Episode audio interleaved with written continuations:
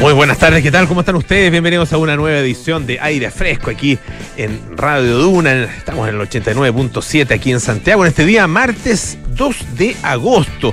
Nos escuchan también en Valparaíso en el 104.1 90.1 en Concepción y 99.7 en Puerto Montt. Estamos también en el canal 665 de BTR. Pueden utilizar nuestra aplicación Radio Duna para escucharnos en el lugar donde ustedes se encuentren ah, eh, y que no llegue la radio directamente, digamos, a través de nuestros diales. Eh, claro, porque uno escucha la radio en el lugar donde se encuentra, en general, porque si no estuviera en ese lugar, eh, no sé, no podría escuchar la radio. No, uno está donde está. Eso es, a eso me refiero. Bueno, en Duna.cl estamos también ahí, em, está toda nuestra programación y pueden eh, bajar nuestros podcasts, em, escuchar, por ejemplo, las entrevistas, varias entrevistas que todos los días, hay siempre entrevistas que son muy comentadas, particularmente en el día de hoy, tremendamente comentada la entrevista al eh, ministro de Economía, Nicolás Grau. Vamos a hablar de eso mientras ustedes pueden escucharla o pueden dejarla ahí guardadita para escucharla después en la entrevista de Hablemos en Off ah, con el ministro de Economía. Nuestros podcasts también están en Apple Podcast, Spotify y las principales plataformas de podcast. Vamos a mm, tener nuestra sección de arte, figura y fondo ah, con César Gabler, como todos los días martes, y también eh, como todos los martes, tenemos ciencia. Estaremos conversando con la geóloga y académica de la Universidad Austral, Irene del Real.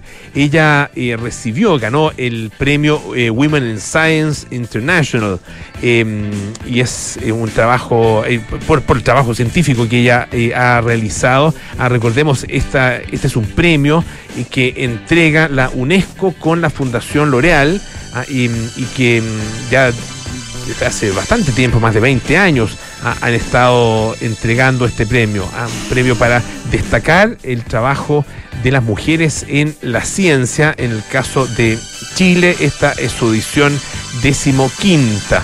¿ah? Eh, y vamos a conversar entonces acerca de no solo de este premio, sino que también del trabajo ¿ah? eh, de Irene del Real aquí en Aire Fresco. Bueno, em, tenemos actualidad también le decía yo que íbamos a conversar acerca de las declaraciones, polémicas declaraciones del eh, ministro de Economía Nicolás Grau, emitida justamente aquí en Radio Duna en la mañana, en Hablemos en Off, en conversación con Consuelo Saavedra, Nicolás Vergara y Matías del Río. María José Soto, ¿cómo estás? Muy buenas tardes. Bien, ¿y tú? ¿Cómo estás, Polo? Todo bien, muchas gracias, gusto saludarte. Me alegro mucho. Oye, sí, pues fue el ministro de Economía, Nicolás Grau, quien esta mañana, en conversación con precisamente la, con la radio, eh, habló de un tema que generó coletazos importantes, del sueldo mínimo, porque hay un contexto que es que ya entró en vigencia el aumento del sueldo mínimo 400 mil pesos y su implementación ya eh, en las pymes, el tema de los subsidios. El subsidio, recordemos que está comprometido para para las pymes que tengan eh, ventas hasta 100.000 UF el año pasado, el 2022. Y claro, reconocía un poco y abordaba el tema de la inflación, que evidentemente que ha mermado este aumento. De hecho, el ministro partió reconociendo que el problema del aumento es que el aumento se hizo con otra inflación. Y claro, reconoce que eh, eso es una inflación distinta, por lo tanto es un problema ahora, es decir, perjudica un poco eh, a quienes reciben este aumento del sueldo mínimo. pero también dijo, y acá está la polémica un poco, permite a las empresas acomodarse al aumento de los precios y de alguna forma al aumento de los precios de la economía y cobrar más caro. Escuchemos lo que dijo al respecto. Eh, y eso es importante porque las pymes, las pymes, eh, digamos, eh, compran insumos entonces, desde el punto de vista de su compra y insumo, la inflación les perjudica, pero también venden productos. Y desde, ese, desde esa perspectiva, parte de los productos también los pueden vender un poco más alto. Sí, pero, por lo tanto, la, pero con, inflación, con inflación el margen se mantiene constante, vos ministro. No, no, bueno, por eso. No necesariamente. Exactamente, exactamente. Eso es lo que, ese era exactamente mi, mi punto. Entonces, eh, incluso en algunos casos pueden las pymes perder un poco, pero pero lo que quiero decir es que las pymes, a diferencia de la, de las de las personas, eh, la inflación le, tiene, le trae costos y beneficios, ¿no es cierto? cambio, desde el punto de vista de los consumidores, son principalmente eh, costos.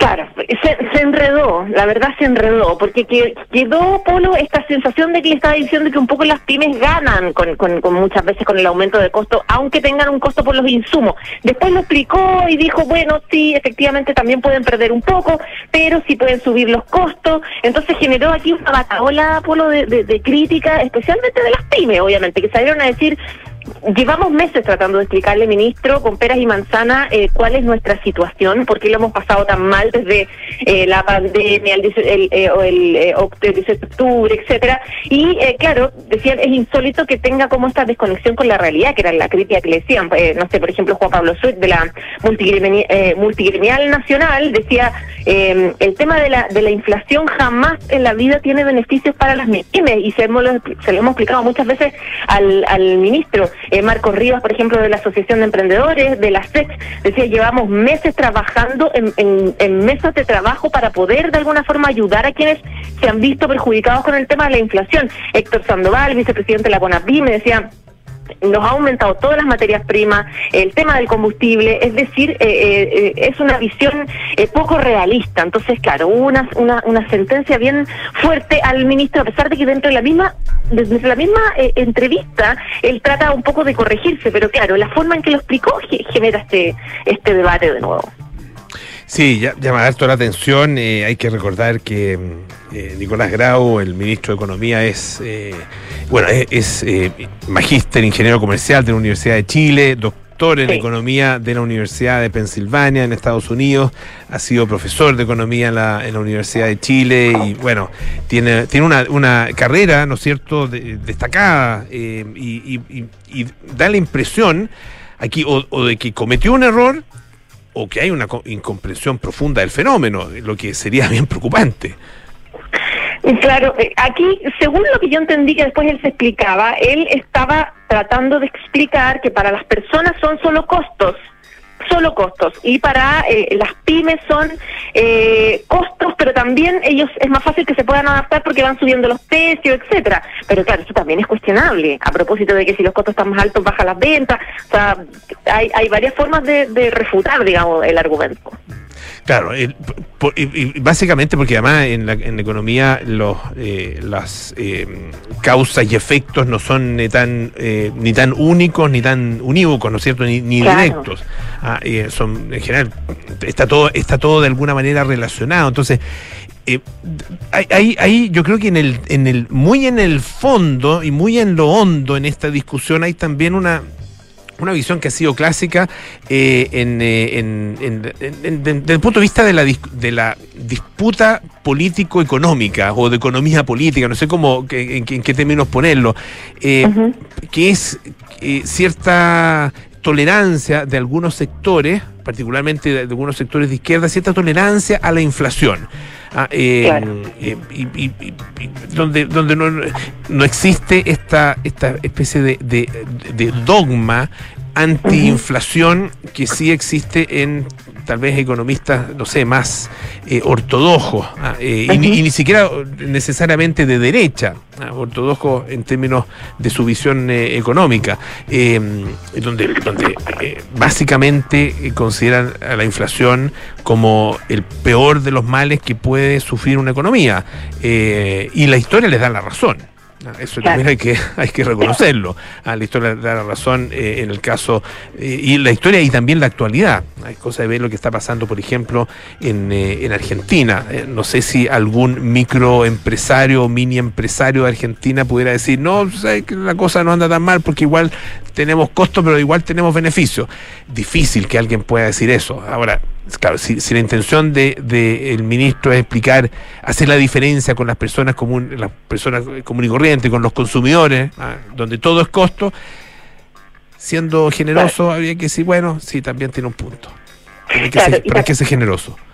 Y te acuerdas que la vez anterior también fue bien criticado por haber dicho que, eh, que el precio de, que el alza del dólar tampoco influía tanto en las personas, cuando claro, ahí te acuerdas que nosotros explicamos cómo, cómo influye en el combustible, en que el más del 70% de la canasta básica también se importa, eh, de los productos de la canasta básica, entonces, claro, son, son errores que generan como este tipo de, de molestias en quienes eh, sufren más específicamente este tipo de alza. Ya pues José, muchísimas gracias. ¿ah? Que esté muy bien. Un abrazo. Un beso, chao, chao. Eh, hoy hay una, quería simplemente hacer referencia a una, una nota, un artículo bien interesante del diario The Guardian, que es escrito por Mary Ann Sigard, em, que escribe sobre arte ella, y tiene que ver con los precios, eh, es, toda una reflexión acerca de... Eh, la diferencia que hay entre los precios de em, los, las obras de artistas hombres y de artistas mujeres. Ah, y, dice, es una pregunta el titular, ah, dice, ¿por qué las pinturas de, hechas por hombres cuestan 10 veces más que las pinturas hechas por mujeres? Ah, eh, y bueno, comienza el artículo citando al gran pintor alemán George Baselitz, ah, eh, que en algún minuto, el año 2015, dijo a este mismo diario, este mismo diario británico, dice, eh, las mujeres no pintan muy bien. Eso es un hecho, dice. Y en eso el mercado no miente.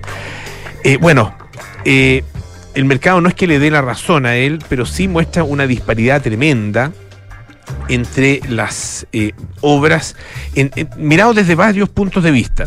Primero, obras em, de, artistas vivos o muertos, digamos, eh, ¿cuáles son los precios?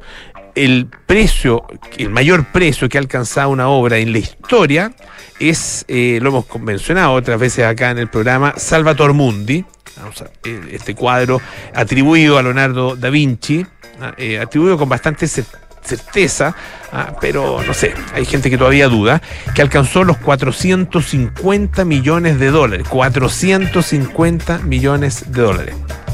Mantengan esa cifra en la cabeza, porque em, la pintura, la obra que mayor precio ha alcanzado y que fue ejecutada por una mujer es una obra de eh, George O'Keeffe, la pintora estadounidense George O'Keeffe, que alcanzó los 44 millones de dólares. 44 versus 450, o sea, prácticamente 10 veces más. ¿Qué pasa con eh, los artistas vivos? Ah, eh, Jeff Koons, por ejemplo, em, tiene el récord, ah, eh, una, obra de él, me imagino que es una escultura, alcanzó los 91 millones de dólares. Y en el caso del récord femenino, lo tiene Jenny Saville, Ah, que es una, pintora, una artista visual, eh, que, cuya obra eh, en un caso alcanzó los 12,5 millones de dólares. 12,5 versus 91 millones. Incluso dice, eh, aunque uno se vaya más abajo en, el escalafón, ah, en términos de los pintores, esta disparidad se mantiene.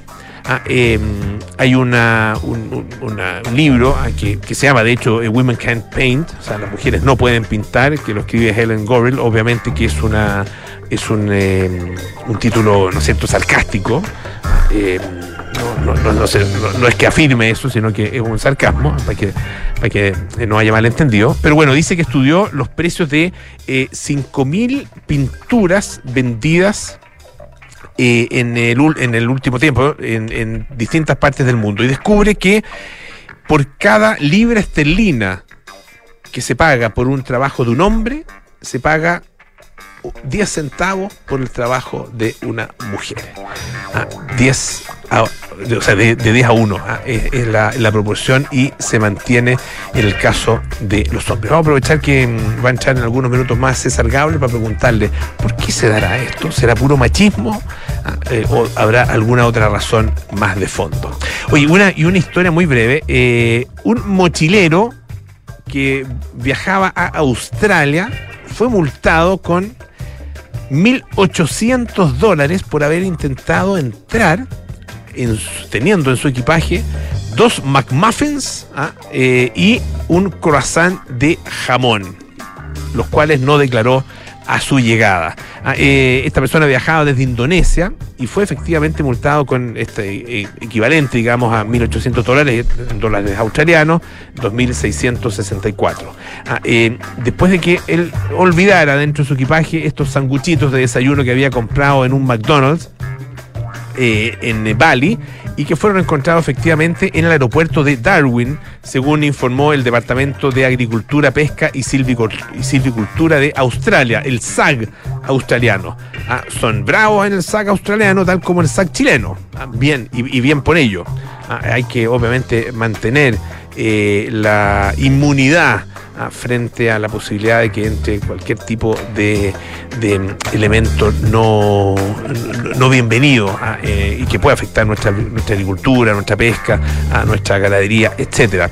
Eh, dice mm, el ministro del ramo, el de este departamento, de, este ministerio, dice, esta será la comida McDonald's más cara que haya comido este pasajero. Ah, esta multa, dice, es el doble del costo de lo que vale el ticket de avión desde Bali. Ah, pero no tengo ninguna simpatía, dice, por las personas que deciden desobedecer las estrictas medidas de bioseguridad de Australia y las recientes detecciones demuestran que serán atrapadas. Em, y fue, fíjense, un perro un perro detector de bioseguridad del aeropuerto que se llama Cinta, a ah, quien descubrió ah, esta infracción la semana pasada. Ah, eh, todos estos productos eh, son después sometidos a pruebas de detección de la, de de fiebre aftosa, antes de ser destruido. Australia dice está libre de aftosa y queremos que siga así. Bien, ah, bien hecho. Ah, y altas las multas y son una demostración de que hay ciertas reglas que cuando se desobedecen sale muy, muy recaro. Escuchemos a Level 42 con Something About You.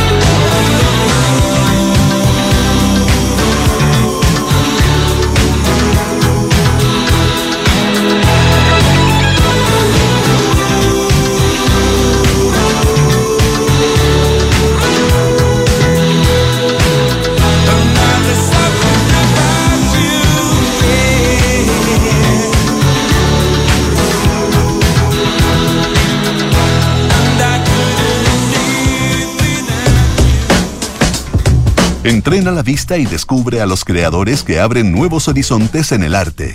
Porque ver es más que mirar, esto es Figura y Fondo, con César Gabler, en aire fresco. Presentado por Fundación Actual. Ya estamos aquí en nuestro estudio junto a César Gabler Em, César, bienvenido en primer lugar. Es hora de nuestra sección Figura y Fondo. Así es, muchas gracias, Polo. Te veo desconcentrado. No, al contrario, muy, concentrado buscando el título de la exposición de la que vamos a hablar hoy día, porque es curioso, es una exposición que tenía título, pero ya no lo tiene. y que incluso el artista ya ni siquiera está libre de, de, signos, porque el artista mismo pidió quedar entre, entre paréntesis. El, nombre de él. Su nombre. Estábamos hablando de Ignacio Valdés, que está exponiendo ahora en la galería AMS Marlborough, cuyo local se transforma de manera intermitente en Galería Madre. a veces AMS Galería y otras veces Galería Madre. Ahora es AMS quien representa a Ignacio Valdés, un artista chileno nacido en 1956 que vive ya desde hace, y probablemente me quede corto, desde hace al menos dos décadas en Londres. Así que podríamos decir un artista ya de extensa trayectoria europea. Y es interesante por varias razones, porque pensando, vive en Europa, vive en Londres, que probablemente junto con Nueva York eh, debe ser, y Berlín, por decirte otra ciudad, debe ser de los centros artísticos más contemporáneos y, más llenos de justamente eventos, obras, artistas que se inscriben dentro de ese concepto en el que cae mucho, que es contemporaneidad. El Ignacio Valdés es, yo diría, absolutamente refractario a ella. O sea, las pinturas que vamos a ver, si ustedes van a la sala, y es muy recomendable hacerlo, eh, podría haberlas hecho en Chiloé, en, no sé, eh, en Europa, en cualquier ciudad de Europa o en cualquier parte del mundo, y daría lo mismo, en el sentido que él vive dentro de su propio tiempo y dentro de su propio imaginario eh, hace ya mucho tiempo, y muy, creo yo, refractario a todas esas cosas que caracterizan al arte contemporáneo. Los discursos, la literatura, los títulos, las nociones de moda. Eh, pensemos lo siguiente, la exposición tenía título, ya no lo tiene. La exposición no tiene ningún nombre, ninguna de las obras tiene nombre hay una, un rechazo absoluto hacia lo literario. Él es un pintor que se inscribe dentro del expresionismo. Perdón, aquí encontré el título que tenía. Exacto. La, sombra de la luz. La sombra de la luz. Claro, y, se, lo saca. Se lo saca. Y se pone, y pone ahí en la, en la entrada a la galería su nombre entre paréntesis. Entre paréntesis. O sea, ahí hay mm. todo un gesto. Primero, él no, nos confidenciaron, eh, abandona el nombre porque lo encuentra pretencioso, aunque si uno recuerde los cuadros, nosotros los vimos la semana pasada, efectivamente es un título que da cuenta de algo en los cuadros, ¿cierto? Porque son cuadros que se construyen desde unas masas de color eh, que tienden a embarrarse, son más o menos oscuros, y de ahí surgen unas figuras que están a punto de disolverse, eh, que de pronto se encienden con algunos colores puros. Es una descripción, como se puede hacer una descripción de una pintura eh. Pero el punto es que incluso esa cuota de literatura que podría haber en el título, que igual da cuenta de lo que, uno ve, decide eliminarla para no condicionar en lo absoluto al espectador. Nosotros, lo decía recién, vamos a exposiciones hoy día en las que hay un texto curatorial, en las que todas las obras están debidamente tituladas, con grandes fichas, en las que muchas veces incluso se acompaña la muestra con videos en los que se exhiben los procesos, en los que se exhibe la reflexión de él o de los artistas que participan y por cierto, la del curador. Aquí todo eso está absolutamente fuera y eso da cuenta justamente de, una actitud frente al, arte de la escena de hoy, que una escena, eh, lo hemos dicho ya, que una de sus características, por cierto, no la única, es su discursividad. Hoy día, muchos artistas, si uno les pregunta qué haces, van a decir, bueno, yo trabajo el tema del género, yo trabajo con los territorios, y, suma, suma y sigue, digamos. Eh, trabajan temas.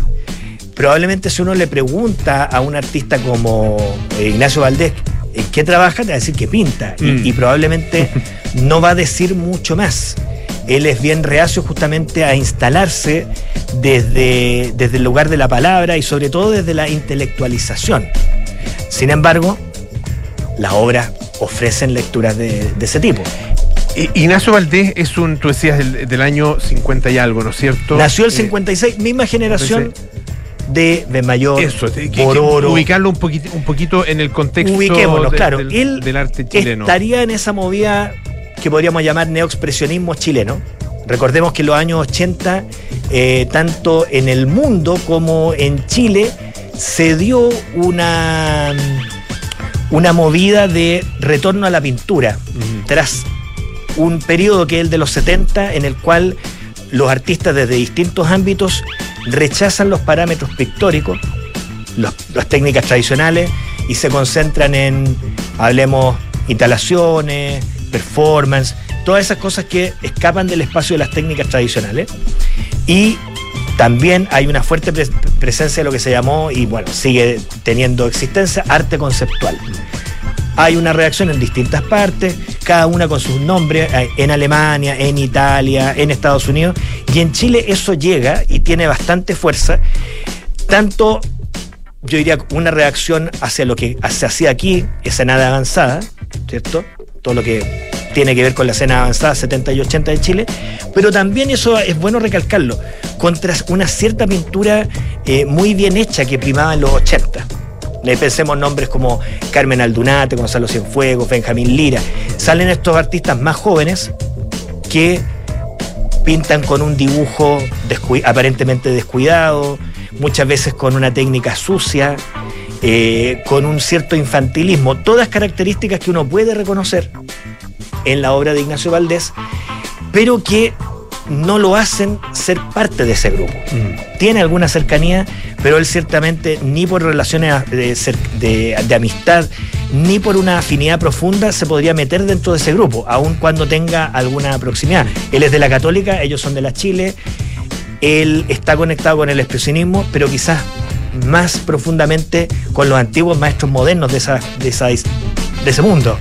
Klee, Kandinsky, eh, en sus cuadros actuales, los que están en esta exposición, ah, eh, ahí en eh, AMS Galería, hay, hay una, una, especie de, de continuidad. si uno mira estos cuadros actuales y su trayectoria anterior, ¿no es cierto? Hay mucha coherencia entre, entre lo que él hacía en los años 80, y digo coherencia y no, no, no identidad o igualdad, digamos, porque... No se repite. Porque había, e, eso es interesante, ha, habido evolución. Uno mira los cuadros de Ignacio Valdés y, hay una especie de, reconocimiento bastante inmediato, ¿no es cierto?, del, de la mano del artista, de su, de su originalidad. Eh, sin, sin em, encontrar ahí repetición de, los mismos motivos, los mismos gestos, los mismos coloridos, ah, eh, cosa que pasa con muchos artistas que empiezan a, pintar un poquito en serie. Ah, Totalmente. Eh, eh, ¿cómo, se, ¿Cómo se logra eso? un poco cómo, y cómo, cómo se advierte eso, digamos, dentro de esta obra. Bueno, tú lo señalabas, en, las obras de los años 80 estaba esta gráfica quizás de carácter infantil que uno pudiera reconocer hoy día, pero la forma de usar el color es distinta. La manera de aplicarlo quizás es eh, también diferente. Hoy día vemos que hay muchos planos muy fundidos de color. Antes había una primacía de los gráficos, o más bien una alternancia. Uno veía líneas, planos de color, la figura era mucho más marcada, o sea, se notaba más un dibujo que articulaba la composición. Lo que uno ve hoy día es un pintor que está, yo diría, todos los días batallando con el cuadro. De hecho, si uno se acerca, va a ver costras de los distintos estados anteriores por los que pasó la pintura. Entonces, creo que contra el facilismo de repetirse está, yo diría, y uno lo siente ahí, la lucha diaria por enfrentarse a la tela como si no supiera nada de ella. Hace poco leía una, una semblanza de Giacometti muy interesante de un crítico de arte que fue retratado por Giacometti y contaba justamente cómo Giacometti todos los días desarmaba el retrato que había pintado el día anterior. Algo de eso uno percibe en estos trabajos de, de Valdés y que yo creo explican justamente el que no se repita. Ignacio Valdés, entonces, en esta exposición en AMS Galería. César Gabler, muchísimas gracias. Oye, eh, invitar a la gente además a. Em, Segunda edición. Nuestro segundo capítulo de Figura y Fondo. Eh, ¿Cómo le pusimos? Figura Segundo, Figura y fondo audiovisual. Audiovisual. audiovisual. Eso, que está en eh, el canal de YouTube de la Fundación Actual, ah, con el gentilísimo auspicio de la Raín Vial. Eh, y hemos eh, realizado ya estos primeros capítulos. Tuvimos el, primer capítulo la semana pasada, ustedes pudieron verlo ah, en la obra de Claudio Herrera en Matucana 100. Y ahora una exposición muy, muy interesante, que es una, colectiva. En Il Posto. en la galería Il Posto. Ah, así que de eso, bueno, hablamos hace algunos días también acá en el, en el programa acerca de eso. Y aquí está en, están los cuadros, están todas las obras, están los videos, ¿no es cierto? Para que ustedes puedan apreciarlo y por supuesto con el conocimiento, la gracia y la elocuencia de César Gama. Nah, esos son atributos de Polo Ramírez. Muchas gracias, Polo. Gracias, César, que esté muy bien. Hoy nos vamos a la pausa. varias cosas importantes que recordarles. En Clínica Universidad de los, Andes, de los Andes entregan a sus pacientes y sus familias una atención médica de calidad a cargo del mejor equipo de especialistas en un entorno acogedor con tecnología única en el país. Clínica Universidad de los Andes, personas al cuidado de tu salud. Y hoy les tengo una excelente noticia. Si está difícil arrendar inmobiliaria FG, te ayuda a comprar. Conoce un completo plan de oportunidades y beneficios y descubre sus más de 25 proyectos a lo largo del país en inmobiliariafg.cl. Atrévete a dar el paso hacia tu nueva casa o departamento. Inmobiliaria FG. Hacemos una pausa. Tenemos más aire fresco que compartir con ustedes. Espérenos. Pablo Maca hoy han decidido cambiarse de casa. Pero la gran pregunta es, ¿arrendar o comprar? La respuesta es comprar, porque en Inmobiliaria FG te apoyamos con hasta el 10% del pie y un plan de pago a medida. Tenemos descuentos en unidades seleccionadas y muchos beneficios más. Ya lo sabes, si está difícil arrendar, te ayudamos a comprar. Conoce los más de 25 proyectos de casas y departamentos que tenemos a lo largo del país en inmobiliariafg.cl y atrévete a comprar hoy con Inmobiliaria FG. Universidad San Sebastián, uniendo a Chile con una nueva generación de jóvenes que trabaja por un país mejor. Profesionales que creen en la paz, solidarios, generosos, responsables, íntegros, con vocación de servicio, espíritu de superación y que respetan los derechos de los demás. En la Universidad San Sebastián, nuestra misión es educar en la razón, la verdad y la virtud. www.uss.cl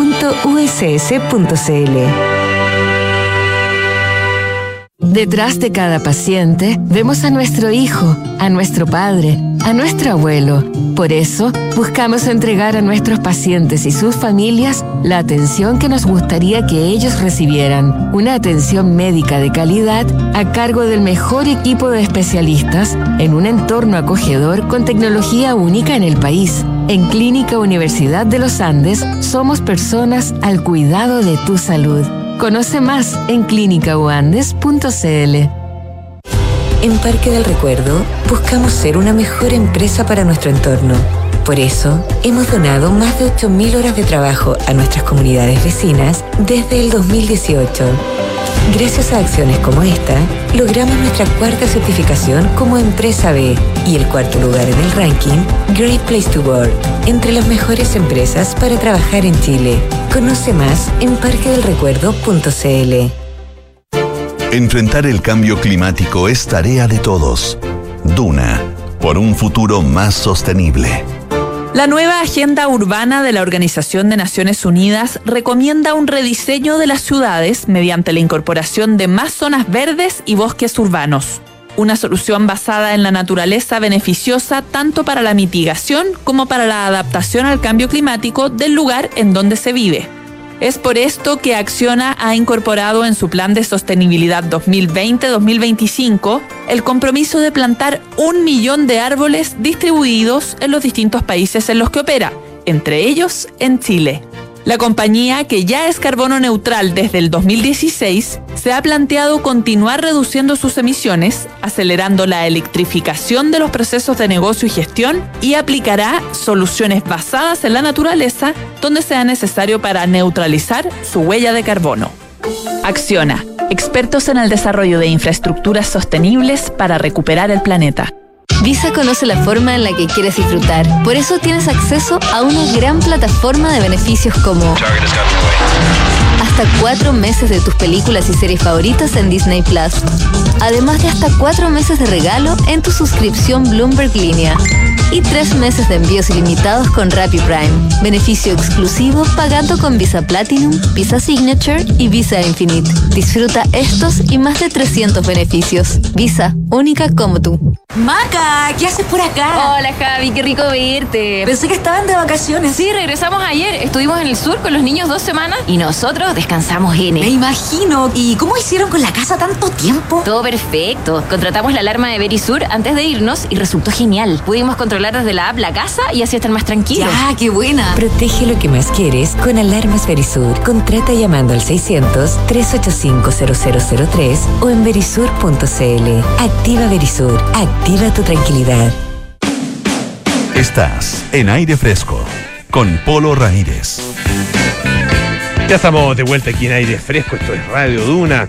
La Universidad San Sebastián es la primera universidad chilena acreditada internacionalmente con estándares de la Unión Europea por la agencia alemana ACAS. Universidad San Sebastián, vocación por la excelencia. Y en Parque del Recuerdo quieren ser una mejor empresa para el mundo. Por eso lograron por cuarta vez la certificación como empresa B. Conoce todas sus iniciativas en www.parquedelrecuerdo.cl. Ustedes saben que existe ya desde hace bastantes años, desde hace 24 años, eh, una distinción, un premio em, que em, entrega L'Oreal, la Fundación L'Oreal, junto con UNESCO, que es el premio eh, for Women in Science. Em, se, está se, está, se ha entregado, digamos, ya en 15 oportunidades acá en nuestro país. Eh, se destina a profesionales que estén cursando doctorado, postdoctorado en alguna universidad chilena, en carreras científicas, ah, em, y ellas tienen bueno, un apoyo, ¿no es cierto?, para darle continuidad a, sus investigaciones. A nivel local ya se ha reconocido a 27 científicas y cuatro de ellas han sido galardonadas con el Premio Internacional en París. Estamos al teléfono em, con eh, una de estas destacadas científicas em, a propósito del de, el cierre muy pronto, ¿no es cierto?, de las inscripciones para una nueva edición de este premio. Eh, estamos con la doctora Irene del Real, eh, doctora en geología, académica de la Universidad Austral de Chile.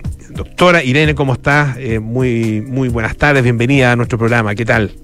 Buenas tardes, muchas gracias por la invitación. Muy feliz de estar aquí conversando sobre el premio L'Oreal. Sí, cuéntanos, a ver, tú obtuviste, ¿no es cierto?, el premio este, For Women in Science en su versión internacional, ¿no?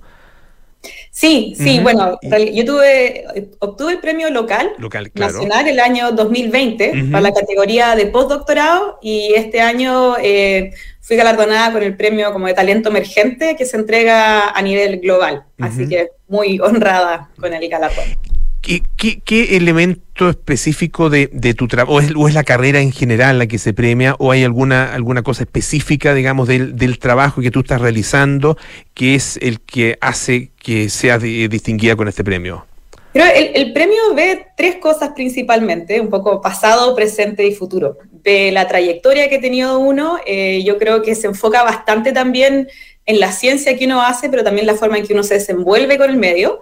Eh, también se enfoca en el trabajo que uno está haciendo actualmente de investigación y por último en la proyección que uno tiene hacia el futuro, hacia los temas que uno le interesa investigar y un poco el aporte que se hace a la sociedad en torno a los temas donde uno trabaja. Tú trabajas, bueno, obviamente como geóloga, ¿no es cierto? Trabajas, eh, bueno, es, un campo súper amplio. Eh, de hecho, hay geólogos trabajando en, materias espaciales, en, la exploración del espacio, desde el espacio, digamos, hasta las profundidades de la Tierra. Ah, eh, por lo tanto, se puede trabajar en muchas cosas distintas. Y entiendo que tu, tu trabajo específico y, particularmente tu proyecto de tesis tenía que ver con la eh, exploración de eh, minerales ah, que tuvieran em, desarrollo eh, social em, en el futuro, ¿no es cierto? Como el caso, por ejemplo, del cobre. cuéntanos un poco en qué, en qué consiste este trabajo para entender bien em, a, qué te dedicas, en definitiva. Sí, por supuesto. Y es una muy buena descripción de la geología, que sí es cierto. Vemos, también, vemos hacia el espacio y vemos hacia el interior de la Tierra. Es un área de investigación apasionante y muy amplia.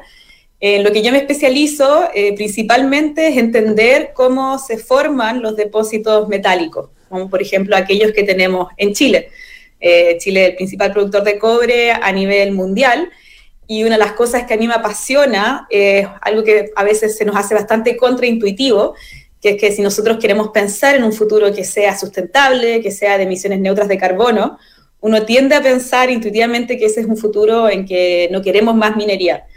Pero la verdad es que si queremos transicionar a energías renovables, a electromovilidad, eh, necesitamos mucho más materia prima, muchos más metales de los que tenemos hoy en día. Un auto eléctrico ocupa el doble de cobre que, por ejemplo, un auto eh, normal, como los que tenemos mayoritariamente en el país.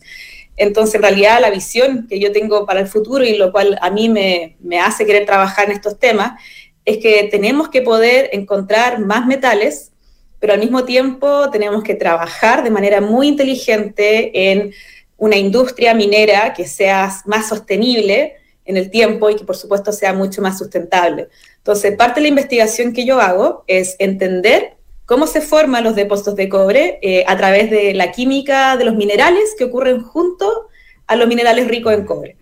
Eh, la gracia de esto es que la química de los minerales, si nosotros lo sabemos leer e interpretar bien, nos cuenta toda una historia de cómo se formó ese mineral y nosotros podemos buscar las condiciones como físico-químicas, con esto me refiero a la presión, temperatura, la edad incluso, la profundidad en que se formó y poder buscar si son las condiciones también en que se podría formar un depósito rico en cobre. Mm. ¿Y cuál es la gracia de esto? Es que trabajar en el fondo en conjunto junto a otros científicos que trabajan en la Tierra o en los materiales, en poder optimizar y hacer mejor el proceso de explorar y encontrar nuevos yacimientos metalíferos. Claro, porque hay una cosa que es bien interesante, eh, que es el hecho de que los, eh, la proporción, digamos, de, los, de estos minerales, de los metales particularmente, como el cobre y para qué decir el oro, en, en, en, en, la Tierra es bajísima, ¿no es cierto? Como proporción, ¿ah? es, es la nada.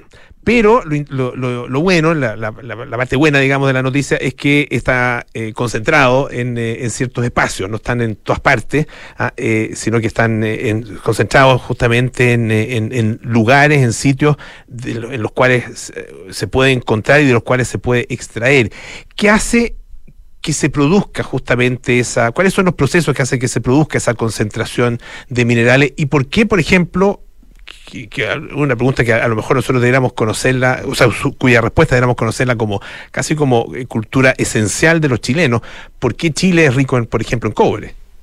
Es una excelente pregunta y siempre me encanta responderla porque eh, va a hacer mucho sentido y yo creo que nos falta eh, un poco, bueno, a nosotros como gremio y en general, eh, comunicar más lo que hace la geología y la importancia que tiene en nuestro país y lo, metido que está con nuestra cultura. Y bueno, una de las razones principales por la que tenemos cobre, o sea, la razón principal es que estamos situados en un lugar que tectónicamente es muy favorable para que se formen depósitos de cobre. Entonces, justamente eh, mucho escuchamos cuando hay terremotos sobre la placa de Nazca, sobre la subducción, y justamente son esos mismos procesos los que controlan en nuestro país que tengamos depósitos ricos en cobre. O sea, la misma razón por la cual tenemos nuestros grandes terremotos y mucha actividad volcánica eh, está también relacionado a por qué tenemos tanto cobre, mucho más que cualquier otro lugar en el mundo. Así que en realidad es nuestro lugar geográfico en el globo, es nuestra tectónica, todo lo que controla la formación de estos, de estos, depósitos que se han estado formando durante los últimos más de 120 millones de años en nuestra historia geológica. Estamos conversando con Irene del Real, ella es geóloga, es doctora em, de la Universidad de Cornell. Eh, tú hiciste tu, tu licenciatura tu, y, tu, eh, pregrado, ¿no es cierto?, en la Universidad de Chile, pero ahora estás trabajando en la Universidad Austral y de hecho estás en este minuto allá en, eh, en Valdivia. Eh, el, el, trabajo que estás realizando eh, claro, tiene mucha conexión con, eh, con las actividades o una de las actividades fundamentales, o no, tal vez la actividad fundamental de nuestro país, el que es la minería del cobre, eh, y que, tal como tú decías, eh, tiene em, esa, esa marca de, em, de los efectos em, que tiene en, en, el territorio donde está emplazado, los efectos colaterales, ¿no es cierto?, que tiene, ah, porque es una industria eh, extractiva que, que genera ah, eh, contaminación importante, que genera, ¿no es cierto?, estos efectos secundarios que, que uno no, no, no, quisiera, pero que son reales. ¿Cuánto, ¿cuánto más limpia, cuánto más verde puede efectivamente llegar a ser la minería del cobre en, en particular, para hacerla realmente compatible con, con las pretensiones medioambientales que, que tenemos también acá en nuestro país? Sí, yo creo que va, hay varias como, hay varios jugadores o varios como roles que juegan un rol importante en lo que estás mencionando. El primero son aspectos básicos que yo creo que, que la minería tiene que transicionar y que ya está trabajando en eso. Eh, probablemente uno, uno quisiera que una velocidad más rápida, que por ejemplo transicionar al uso de energías limpias, transicionar, por ejemplo, transicionar a ocupar hidrógeno verde. Eh, por otro lado, está también em, el pacto social que tiene la minería con el mundo que lo rodea. Yo creo que es ahí un punto en que estamos aprendiendo a que tenemos que trabajar mejor en eso, que es la forma como un proyecto minero se desarrolla con su entorno social. Eh, hemos visto en la historia de la minería y la historia reciente eh, grandes, poco, em, grandes accidentes que ha tenido la minería y que con justa razón lleva a la sociedad a tener una mala impresión y una mala opinión de ella. Yo creo que eso es algo en que se tiene que trabajar de manera urgente, en pensar en un pacto social, renovarlo con la sociedad, con las comunidades, en que se trabaje completamente en conjunto y en conjunto también en la toma de decisiones. Y lo otro que yo creo que es aquí donde también la ciencia juega un rol muy importante, especialmente la ciencia aplicada, que es pensar en cómo podemos sacarle provecho, y esto va a sonar una locura, pero eh, hay ideas un poco sacarle un provecho medioambiental a la minería. Eh, de hecho, hay ciencias que se dedican a trabajar en, por ejemplo, tratar de ver cómo em, los relaves de una mina pueden empezar a secuestrar carbono. Esto es algo que por el tipo de depósito que tenemos en Chile todavía no se puede llevar a cabo, pero hay planes piloto que están corriendo en Estados Unidos, en que, por ejemplo, precipitan minerales nuevos de los relaves que hay de una labor minera que secuestran y en fondo precipitan carbono de la atmósfera. Entonces, ese es un tipo de cosa en que si pensamos, la minería no tan solo tiene que transicionar en su operación a ser más amigable con el medio ambiente, sino que además tiene que ponerse creativo en buscar cómo aportar de una forma positiva en apalear la crisis, como, la crisis climática que estamos enfrentando. Yo creo que unas cosas que nos tenemos que alinear todos en general es que los próximos años como sociedad van a ser tremendamente desafiantes. Tenemos problemas que tenemos que superar que son gigantes. Y uno de ellos, y quizás el más grande, es el calentamiento global. Y en ese, en ese sentido, transicionar a energías renovables, transicionar a la electromovilidad es urgente y tiene que ser de la mano con una industria que sea muy inteligente y muy buena en los procesos que hace. Y eso es una, una actividad que no tan solo se la dejamos a la industria en sí, sino que también yo creo que va de la mano con la labor que hacemos en la ciencia, especialmente en la ciencia aplicada que una de las cosas que por a mí me motiva mucho a poder trabajar en esto. Hay muchas personas que ven, que miran a la minería con, eh, bueno, con, eh, eh, de una manera negativa, con cierta suspicacia en relación con incluso sus intenciones de generar un menor efecto medioambiental. Ah, em, y uno ve cuando visita sobre todo ciertos yacimientos mineros o ciertas em, mineras, que el tema, por ejemplo, del agua, Ah, es, eh, se tiene mucho cuidado con eso y se está y, se ha avanzado mucho en, en, eh, la utilización de, de agua, eh, por ejemplo, desalinizada, ¿no es cierto?, para, para las distintas faenas, o el tema de los relaves, o sea, yo creo que objetivamente había un avance, pero claro, tenemos una mala historia. Ah, eh, partimos de una base eh, que, es, que es muy negativa eh, y que ha generado muchos efectos y mucho daño medioambiental. Ah, y entonces, claro, pese a que hoy día a lo mejor las cosas se están haciendo distinto, em, bueno, la, historia sigue de alguna manera pesando. En, en, ese, en ese contexto, ¿dónde crees tú que está hoy día eh, la, lo, lo, fundamental ah, para eh, transformar. Eh, y no solo en, en, la, en las faenas mineras mismas, sino que en general en la industria, particularmente del cobre en nuestro país. yo creo que una de las cosas más importantes que, hay que, que tenemos que tener es el sentido de urgencia de hacer el cambio. yo creo que esa urgencia todavía no la hemos digerido bien y no la hemos conversado bien, yo creo que hay una labor sumamente importante también de comunicación en entender la importancia que tiene la industria minera, pero también la importancia que tiene cambiarla y cambiarla para mejor. Eh, yo creo que la industria en sí está moviéndose hacia ese lado, hacia, ese cambio, pero es importante que nosotros como sociedad presionemos a mejorar las cosas, pero no a detenerlas, porque detenerlas implica algo que no entendemos, que no visualizamos muy bien, que es el mundo sin materia prima, en que si uno se sienta y empieza a mirar alrededor cómo sería el mundo sin metales, sería un mundo muy diferente al que vivimos hoy en día, y lamentablemente también eh, la, forma en que se fabrican los celulares, los computadores, cualquier cosa que usa metales no está hecho, por ejemplo, para reciclar o para tener una, economía circular.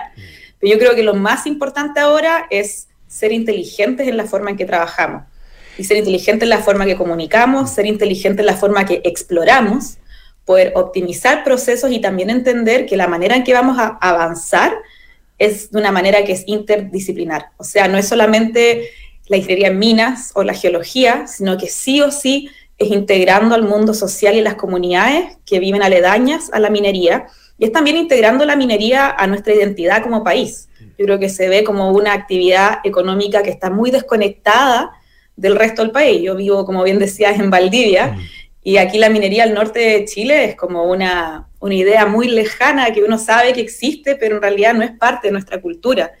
Y tal cual como los terremotos y los volcanes son parte de nuestra cultura, la minería y la geología en general es parte de la identidad que somos como chilenos. Estamos conversando con Irene del Real, eh, doctora en geología, académica de la Universidad Austral de Chile, em, ganadora además del premio eh, Women in Science International, que es un premio entregado por el L'Oreal y la UNESCO.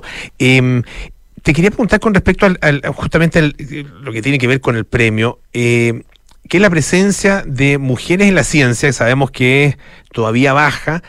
¿Qué pasa en, tu área en específico? Que es un área eh, eh, que también uno relaciona mucho con, eh, con, más bien con hombres, ¿no es cierto? Ah, uno habla de, más, de geólogos que de geólogas. Sí, bueno, efectivamente es bastante así. tengo colegas, obviamente, y yo creo que ha avanzado y ha cambiado muchísimo. Hay más mujeres que están integrando la geología. Ahora, yo en el área que me especializo, que tiene más que ver con un área que llamamos geología económica, que no tiene que ver con la economía de la geología, sino más bien con la parte de la exploración minera, eh, son menos mujeres incluso. Y en el área de investigación somos tan poquitas que nos conocemos a, a nivel global, que tiene sus pros y sus, contras, contra que somos pocas, pero pro que se forma, tenemos una comunidad que es muy amable y muy sorora y que nos apoyamos mucho. Eh, y claro, por ese lado... Eh, yo todos los grandes mentores que he tenido han sido hombres, no porque eh, simplemente porque no hay mujeres que están trabajando en esta área de la ciencia. A mí en particular me importa el abrir camino en áreas en que son predominantemente masculinas, por una razón que es muy sencilla, como mencionaba antes, el futuro se nos viene cuesta arriba con grandes desafíos y en general la mejor ciencia, en general lo mejor equipo de trabajo, y esto lo, lo digo como para todos los espacios, eh, son equipos diversos, donde hay eh, paridad de género, donde hay diversidad geográfica, diversidad etaria. Ahí salen las mejores ideas, salen las soluciones realmente creativas, así trabajamos mejor. Entonces, en ese sentido, eh, a mí sí me importa de que el mundo minero, que yo entiendo que haya sido históricamente predominantemente masculino, porque históricamente se relacionaba mucho con una labor que implicara fuerza, una labor que también implicaba pasar largos tiempos lejos de la casa, pero ya los tiempos han cambiado, la tecnología ha cambiado, la manera en que nos relacionamos con el entorno ha cambiado y yo creo que ya se ha visto el cambio y ha ido pasando de empezar a integrar más a la mujer al mundo minero. Y de hecho, grandes empresas como eh, BHP, solo por dar un ejemplo, BHP Billiton, tiene como meta generar, de poder tener paridad de género dentro de la empresa en unos pocos años más. Y no porque BHP sea como una empresa súper buena onda que le importa la paridad de género, sino que porque en realidad van a trabajar mejor de esa manera. Y lo mismo sucede en la ciencia. Así que sí, somos pocas, pero yo creo que por lo mismo es muy importante visibilizar el trabajo que hacemos y al mismo tiempo siempre generar la invitación a que otras mujeres que puedan estar interesadas en este mundo se unan, eh, ya que es un mundo que necesita más mujeres y al mismo tiempo son trabajos de investigación que son muy interesantes y muy entretenidos. Irene del Real, geóloga académica de la Universidad Austral de Chile, muchísimas gracias por estar esta tarde aquí en Radio Duna. Que esté muy bien. Muchas gracias. Gracias por la invitación. Ya nos vamos, viene cartas notables con Bárbara Espejo, nada personal con Josefina Ríos y Matías del Río, Terapia Chilensis con María José Ochea, Juan Pablo Iglesias y Noam Titelman, Sintonía Crónica Epitafios con Bárbara Espejo y Rodrigo Santa María. Nosotros nos juntamos mañana a las 6 de la tarde para más aire fresco. Adiós.